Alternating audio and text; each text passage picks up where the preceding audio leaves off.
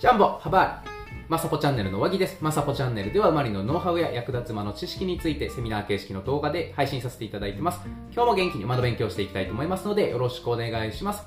早速ですけども、今回のテーマはですね、ピンチ、乗馬中に客が前に突っ張ってしまうたった一つの解決方法具体例というテーマでお話をさせていただきたいと思います。はい、早速ですね、動画に入る前に、こちら、うまさぽチャンネルのですね、ご紹介をさせていただきたいと思いますので、もしご興味があればですね、えー、こちら動画止めて見ていただけたらと思います。はい、では早速動画の方ですね、入っていきたいと思います。はい、皆さんですね、こんな経験感じたことですね、ありませんでしょうか？あぶみが踏めないとか、ね、あぶみにうまく立てなくてレッスン中恥ずかしい思いをしてしまったとか、あとは猫背気味に騎乗してしまってよく注意をされるとかですね。まあ、これちなみに全部過去の僕のね、悩みでした。はい。で、アブミに関して乗馬の上達の大きな課題の一つで大切なポイントの一つでもあります。はい。で、こちらですね、ここが解決できれば上達のための時間を短縮できると思いましたので、今回ですね、ここについてお話を、えしていきたいと思います。はい。で、こんな経験のある方にぜひ見てほしい動画となってます。アブミがずれたり、アブミに課題をね、感じているとか。あとは客が前に突っ張ってしまってうまくあぶみに立てないですよ。で、3つ目ですね、姿勢でよく注意されますよという方ですね。で、こちらですね、見ていただくと、この動画ですね、見ていただくと、えー、2つの効果ですね、大きなベネフィット、メリットが得られます。まず1つ目ですね、軽配子のクオリティがアップをします。で、2つ目ですね、姿勢とバランスが良くなって、馬がよく動くし、よく止まるようになります。ということで、えー、こちらですね、動画最後までぜひ見ていただけたらと思います。はい。ではで、早速ですね、本題の方に入っていきたいと思います。はい。今回の動画ですね、3つのセクションと、あと最後特典パートですね、についてでお話をしていきます。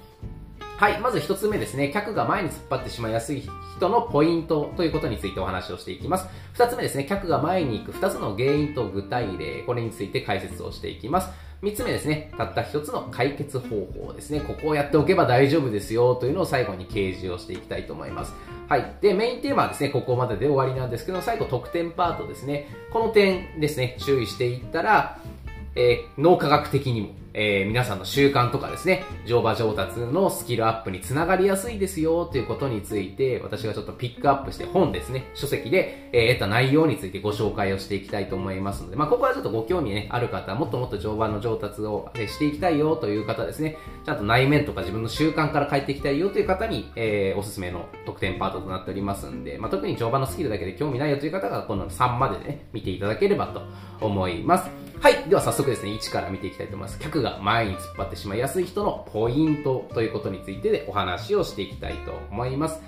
はい。でまずですね、1つ目に背の高い男性に多い傾向がありますと。えー、例えばですね、おじさん乗りと呼ばれる猫背とか、あと蔵の、えー、猫背で、え、乗ってしまって、蔵の後ろの方にですね、座ってしまうと。蔵の公共付近に座ってしまう乗り方。これをやってしまうというか、まあ、写真で言うとこんな感じですね。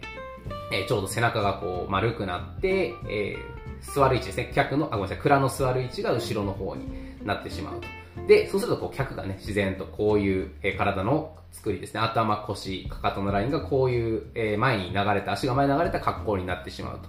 はい。で、猫背の方ですね。この方も結構こういった傾向、足が前に流れやすい傾向が出ますんで、これシンプルに姿勢が、まあ、客、え姿勢で客が前に行きやすい乗り方になってしまいます。まあ、これは今回の動画のですね、2番の原因ですね、についてのところで詳しくお話をしていきます。はい。で、3つ目ですね。馬の動きに遅れがちな女性に多いということで、はい。まあ、上の写真のような上半身がこうね、えー、これはまあ猫背をちょっと無視して、まあ、状態だけこう遅れた、馬の動き、うって遅れてしまったような状態になると、まあ同様のことに客が前に流れる状態が起きてしまうと。はい。まあそのポイントを知ったところで、じゃあ実際ね、使えるかって言われたらそうね、使えないので、えー、この後ですね、原因と、あとは具体例についてですね、お話をしていきますので、はい、こちらですね、2番について入っていきたいと思います。まずですね、1つ目、の原因としては、アブミの踏む方向がですね、前方向、前方になってしまって、ライダーが足をですね、前に投げ出してしまっているような乗り方と。で、二つ目ですね、蔵の公共、後ろ側の方に座りすぎてしまって、尾低骨ですね、まあ、お尻のこの尻尾の、えー、骨なんですけど、そこがですね、蔵についてしまっていると。はい、いうことですね。こちらについてです。はい、まあ、例えばですね、足を前に投げ出してるって言ったら、まあ、こう、今、蔵ついてないですけども、こういった感じでですね、えー、足を前に出してしまってると。まあ、実際、アブミを履いてたとして、足の位置が、まあ、こう、馬の肩の上に乗っかるぐらいですね、脚が前に流れてしまうような状態に、えー、なっている。この状態を、まあ、自然と作っちゃってると。まあ、これができ、なってると何が問題かとね、えー、言うと、まあ、そもそも足が前に投げ出されていて、お尻への比重ですね、こちらが高い状態で、アブミに体重が乗らないわけですよ。はい。で、この状態から無理にですね、膝を曲げて、足を後ろに引いてもですね、お尻が重い状態なので、アブミが踏めないということで、まあ、こちら、うまさぽチャンネルでいう、えー、乗馬乗るため、乗っていくための蔵とアブミにかけるですね、黄金比ということで、お尻に78で、蔵、アブミに22と、78対22の法則ということで、えー、こちらご紹介しておりますので、ぜひこの割合でですね、えー、乗っていっていただけたらと思いますので、ぜひよろしくお願いします。はい。あとはですね、アブミの方向ですね、えー、ごめんなさい、アブミの踏む方向を意識して真下にちゃんと、えー、あぶみがあったらこう真下にちゃんと踏んでいくということですね。えー、これをやっていくことで正しいね、座り方ができているかの、ぜひね、確認をしていただきたいと思います。はい。なので、まあ、こういった形でですね、改善をしていってもらえたらと思います。はい。で、二つ目のね、原因です。蔵の公共側の方にす、えー、座りすぎて、尾低骨が蔵についていると。まあ、さっきのあの、おじさん乗りと言ってた、えー、乗り方ですね。まあ、僕もまあ完全このタイプだったんですけども、まあ、原因ですね、蔵の後ろの方に座りすぎてしまっているということがもちろんこれが原因なんですけども、まあ、猫背の方はですね、蔵の後ろに座ってしまうことが原因で客が前に流れるということですね。はい。で、自分でこう分かりにくい状況であれば、例えばレッスン中インストラクターの方に確認をしてもらってみましょう。あ、見てください。ちょっと私の今日の騎乗なんですけども、姿勢どうでしたかとかね、足の位置がどうでしたかとかいうのをね、ちょっと確認していただいて、まあレッスン中でもこうサクッとね、聞くくらいだったら、レッスンの妨げにもならないはずなので、まあそのね、レッスン、あの、受けるたびに毎回毎回ね、言ってたらなんですけども、ちょっと、ね、まあ数回に1回ぐらいこういった形でね、聞いて、えー、もらってとか、で、えー、やってってもらえたらと思います。まあ毎回聞いてもね、えー、いいよという指導員も多分、心の広い指導員もいると思うんで、まあぜひ聞いてもらえたらと思います。はい。ということで、まあ最後、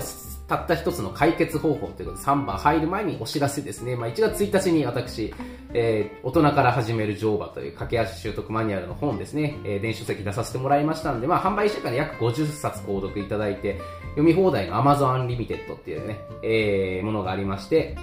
Amazon Unlimited なんです。 Amazon、Amazon Unlimited ですね。ちょっとあのスペースが変なとこ入ってますけども。はい、こちらですね、約400ページ以上の購読いただいて、約16冊分相当ですね、読んでいただきました。あの、1週間でも初めて僕出したんですけどね、ちょっとドキドキしてたんですが、結構思ったよりもですね、皆さん購入いただきまして、あの、レビューとかコメントも高評価いただいて、え今後ですね、大人から始める乗馬シリーズね、え電子書籍で出版していきたいと思いますので、ぜひ今後ともよろしくお願いします。動画詳細欄にリンクありますので、ぜひご興味があれば覗いてみてください。ということで、すいません、ちょっと広告告ね、広告というか宣伝を挟んでしまいましたが、続き、えー、いきたいと思います。はい、最後ですね、たった一つの解決方法ということでお話をしていきたいと思います。はい、もうそのたった一つの解決方法も結論言います。結論は一度あぶみに立ち上がって座骨をちゃんとまっすぐにしながら座り直すということで、まあ、写真で言ったらこんな感じですね。ポイントはちゃんと骨盤をまっすぐ立てる。で、蔵の前胸付近に座り直す。蔵の前の方ですね、に座り直していくということです。はい。で、ちょうどこの公共の部分ですね。自分の、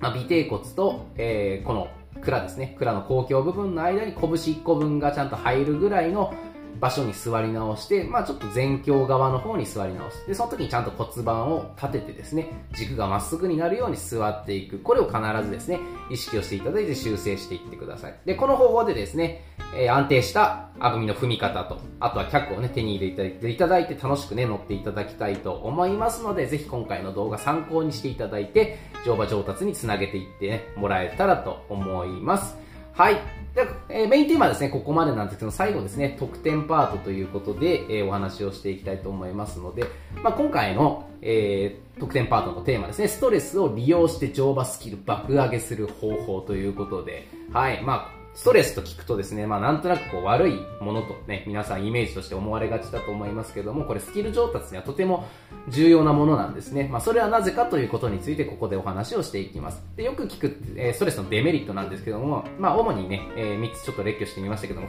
まあ6つのですね、主要な死因に、えー、関連していると、まあ癌とかそういうやつですよね。えー、生活習慣病とかだと思うんですけども、そういったものに起因していると。はい。で、あとは病院に来る患者さんの70%から90%がストレスによるものと。あとはストレスが人体のほぼ全ての臓器に悪影響を及ぼすとか、こういったのをね、よくストレスのデメリットとして聞くんですけども、で結構あの世の中ではストレスの負の側面ばかりですね注目されるんですけど実はこれメリットもたくさんあってパフォーマンスアップとかあと健康、えー、状態の向上ですねこちらの、えー、などが、えー、ありますのでこちらをね使ってですね乗馬スキルの早期上達に欠かせないものでもあるということでちょっとお話をしていきたいと思いますのでこれストレスマネジメントですねこれをうまく行うと次のようなねストレスの、えメリットがあります。いうことで、まあ、まず一つ目、ストレス反応で放出されるホルモンですね。まあ、これによってですね、認知機能の向上、えー、あとは記憶のパフォーマンスアップということで、スキルの定着力がアップするわけですね。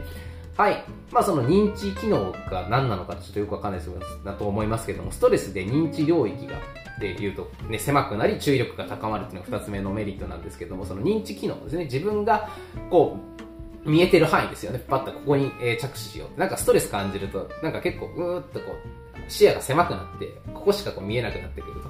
いうのがあると思うんですけども、ああ、ちょっと周りの人と自分、なんか